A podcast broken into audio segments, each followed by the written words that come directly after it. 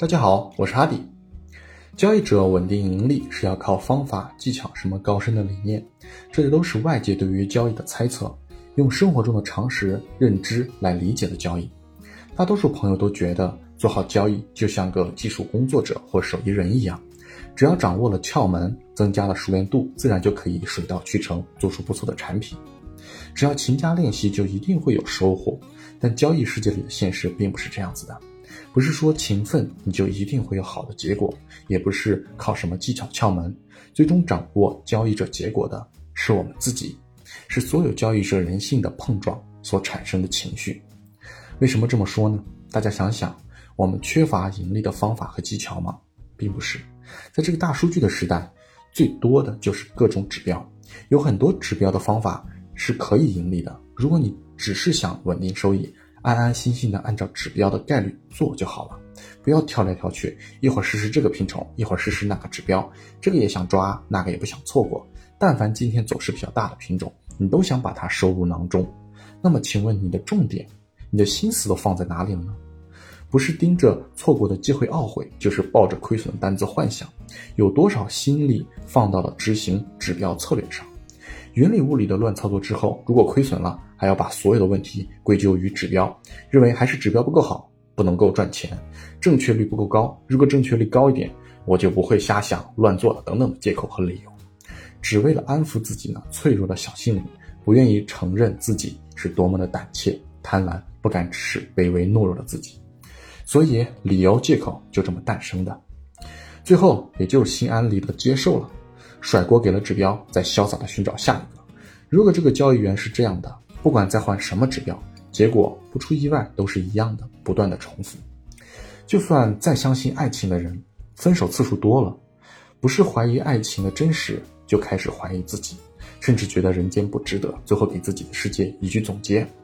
大多数交易者都会这么觉得：交易太难了，根本就赚不到钱，不可能有人能赚到钱，那都是幻想。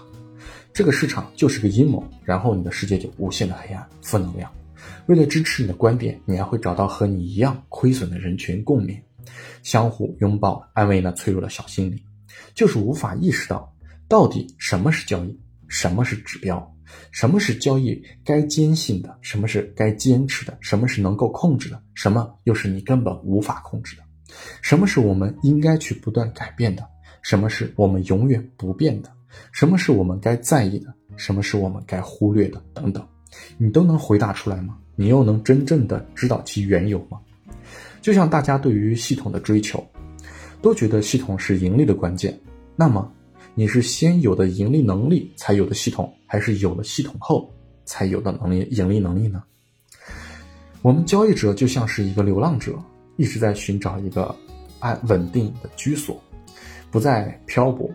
终于找到了一户无人的居所，但我们要先按照当地的法规、法律规矩才能获得居所权、居住权。在不违反任何规矩的前提下，你可以自由的装饰这间居所，让你能够住得更舒服和方便些，但不能改变居所的结构。那这是一种流浪者改变生活的方式。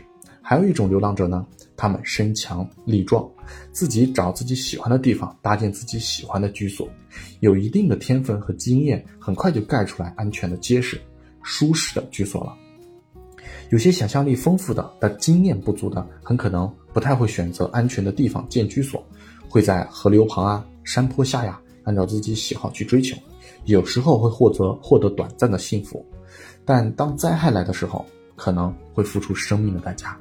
运气好的活下来了，有了经验，知道了哪些地方可以选择，哪些地方不能选择，怎么设计居所会更安全。那运气不好的，要么刚来就结束了，要么就是伤痕累累，无力再起身，只能慢慢的等待生命的结束。所以我想说的是，交易盈利的方法和居所一样，大同小异，都是上有顶，下有底，四周是围墙。这个阶段不一定住的舒服，但你可以。遮风避雨，等你在这里住了、生活了一段时间，有经验了，你会明白怎么根据你的习惯装饰你的居所，你的生活才会既方便又舒适。那这么这个时候，这个居所就有了你的印记，这就是你的系统了。先去了解盈利的方法，懂得为什么只有这样才能盈利，然后在规矩方法内找到自己最舒适、最适应的姿态生活，这就是有了自己系统的交易者了。如果你不能执行自己的规则，就相当于在拆房子，最后伤害的只能是你自己。市场就像是这黑夜，像舞台一样承载和包容一切，又是剧中的幕布。无论是什么样的故事都会落幕，但它又不是结束，因为还会有新的故事不断的继续上演。